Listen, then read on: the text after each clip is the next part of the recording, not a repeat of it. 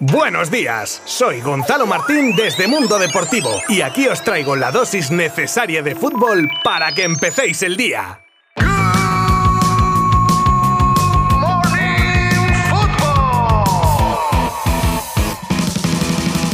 Uf, uf, uf. A ver cómo encaro yo lo que vivimos ayer, porque España está en los octavos de final del Mundial. Pero cómo hemos sufrido, con un rato en el que incluso la Roja estuvo eliminada. De ello hablaremos en nada y como no escucharemos a protagonistas. Repasaremos el resto de resultados y cómo va el cuadro de la fase final. Pero tenemos más cosas como la salida de Roberto Martínez de Bélgica, varios objetivos del United para el mercado de invierno y de cara al compromiso de Europa League contra el Barça, el trágico suceso tras la derrota de Irán ante Estados Unidos, la inauguración de la primera tienda oficial azulgrana en Madrid y más cosas para cerrar esta semana informativa en Good Morning Football. Os habla Gonzalo Martín desde Mundo Deportivo. ¡Comenzamos!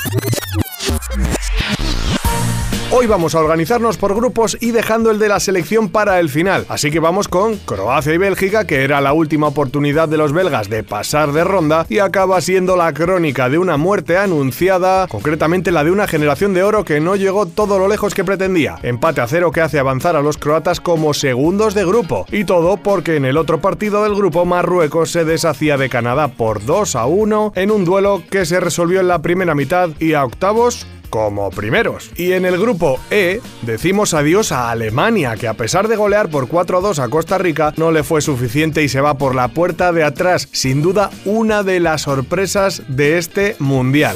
Y otra sorpresa, aunque gracias a Dios sin un final tan dramático, ha sido el partido de España, que las pasaba canutas frente a una Japón que de verdad no he visto equipo más comprimido en mi vida. Y mira que los de Luis Enrique comenzaban bien marcando por medio de Morata, pero una pájara increíble nada más empezar la segunda parte, polémica en el segundo gol japonés por una posible o no salida del campo del balón, servía para darle la vuelta al marcador y que esa Japón comprimida y metida atrás evolucionase como un Pokémon a la táctica del autobús 2.0. No lo critico, es lícito evidentemente, pero como espectador y encima de España, desde luego que ha sido agobiante y desesperante. Con este resultado los octavos enfrentarán a Japón con Croacia y a España contra Marruecos, trasladando a la roja a la parte del cuadro donde si pasa de ronda podría verse las caras con Francia o Inglaterra, por ejemplo, y evitaría a Brasil o Argentina hasta una hipotética final. Antes de escuchar a Luis Enrique, vamos con las palabras de Busquets y Morata al final del encuentro. Pues parecía que teníamos el partido controlado, ellos estaban esperando a alguna pérdida de balón, no estábamos cómodos porque ellos cerraban muy bien la, el pase entre líneas y estaban muy bien posicionados tácticamente, nos costaba mucho enlazar y crear peligro y una pena los goles porque a ellos les ha dado confianza, ¿no? Y nada, seguir, a corregir los errores y a intentar ahora sí que sí, pues ir pasando eliminatorias. Lo importante es que estamos en la siguiente fase, hay que pensar eso, analizar este partido eh, seguir confiando en nosotros y bueno, transmitir eso, que, que estamos en, en, octavos y que si le hubieran dicho otras selecciones que se han ido eliminadas que iban a pasar así, seguro que lo firmaban y es lo que hay que pensar, un mensaje positivo. Desde mañana nos meteremos en la cabeza los octavos de final y que, y que no puede volver a pasar porque te vas para casa. Y ya en la rueda de prensa post partido, un serio. Luis Enrique comenzaba a contestar a las preguntas y no dejó de repetir en todo momento que a pesar de haberse clasificado no estaba contento ni tenía nada que celebrar. En el fútbol hay merecimientos y hoy eh,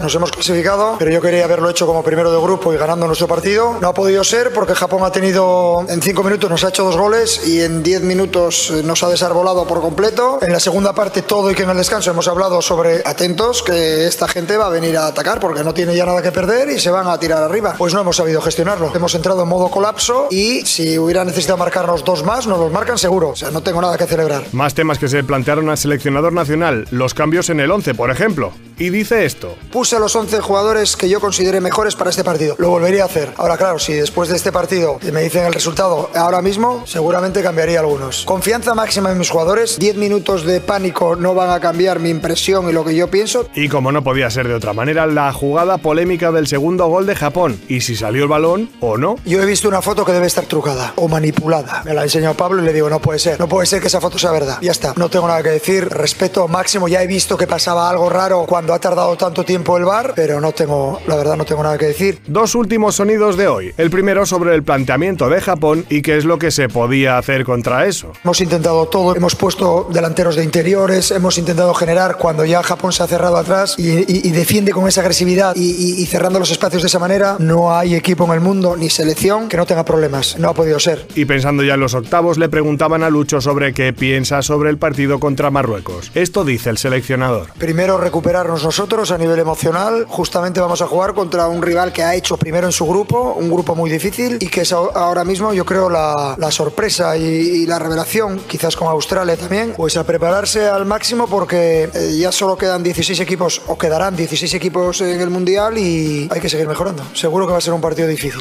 Y la eliminación de Bélgica que ha tenido a su primera víctima. Tras seis años en el cargo, Roberto Martínez dice adiós. El catalán asegura que la decisión estaba tomada desde antes del inicio de la cita mundialista, pasara lo que pasara. Tremendamente emocionado ha repasado en rueda de prensa un poco su trayectoria con los Diablos Rojos y ha anunciado el fin de su ciclo en el banquillo. Mucha suerte para sus próximos proyectos. Tragedia en Irán, y no es la primera, por desgracia. En un país donde no hace mucho fallecía tras ser arrestada Mahsa Amini por haber violado el código de vestimenta del país. Ahora parece que las fuerzas de Estado han asesinado de un disparo en la cabeza, madre mía, a Mehran Samak, joven de 27 años que el otro día salía a la calle a celebrar la derrota de su selección ante Estados Unidos. Lamentable noticia una vez más que llega desde Irán. No hay derecho. Descanse en paz. Venga, y pasamos a cosas un poco más agradables. En este caso, os anuncio la apertura de la primera Barça Store en Madrid, siguiendo su plan de expansión del retail con BLM. Situada en la calle Arenal 9, ha sido inaugurada por Xavier Barbani, directivo del club, y el exfutbolista Luis García, quienes realizaron el protocolario corte de la cinta. La nueva apertura se anunciaba, por cierto, en una ya habitual pancarta gigante en plena calle Atocha y con el lema Raúl Esculer. Con la salida de Cristiano Ronaldo del United, el equipo inglés piensa en hacer varias incorporaciones, sobre todo de cara al choque contra el Barça en la Europa League, y tiene una extensa lista con nombres como Gakpo, Enzo Fernández, Memphis, Rafael Leao, Moisés Caicedo o Martín Zubimendi.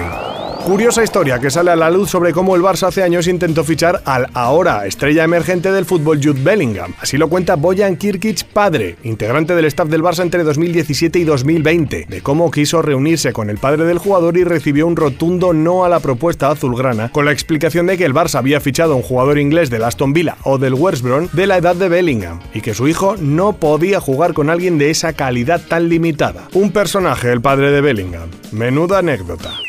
Y cerramos hoy con la acusación del presidente del Celta, Carlos Mourinho, a Real Madrid y Barcelona por la negativa de estos, como ya os contaba en el día de ayer, de acudir a la Asamblea Extraordinaria de la Liga el 7 de diciembre en Dubái. Según Mourinho, con esa actitud no defiende los intereses de la Liga, sino los suyos propios, no como hacen ellos y el resto de clubes. Recalca además que aunque no vayan, el resto tiene la facultad suficiente para aprobar los estatutos propuestos.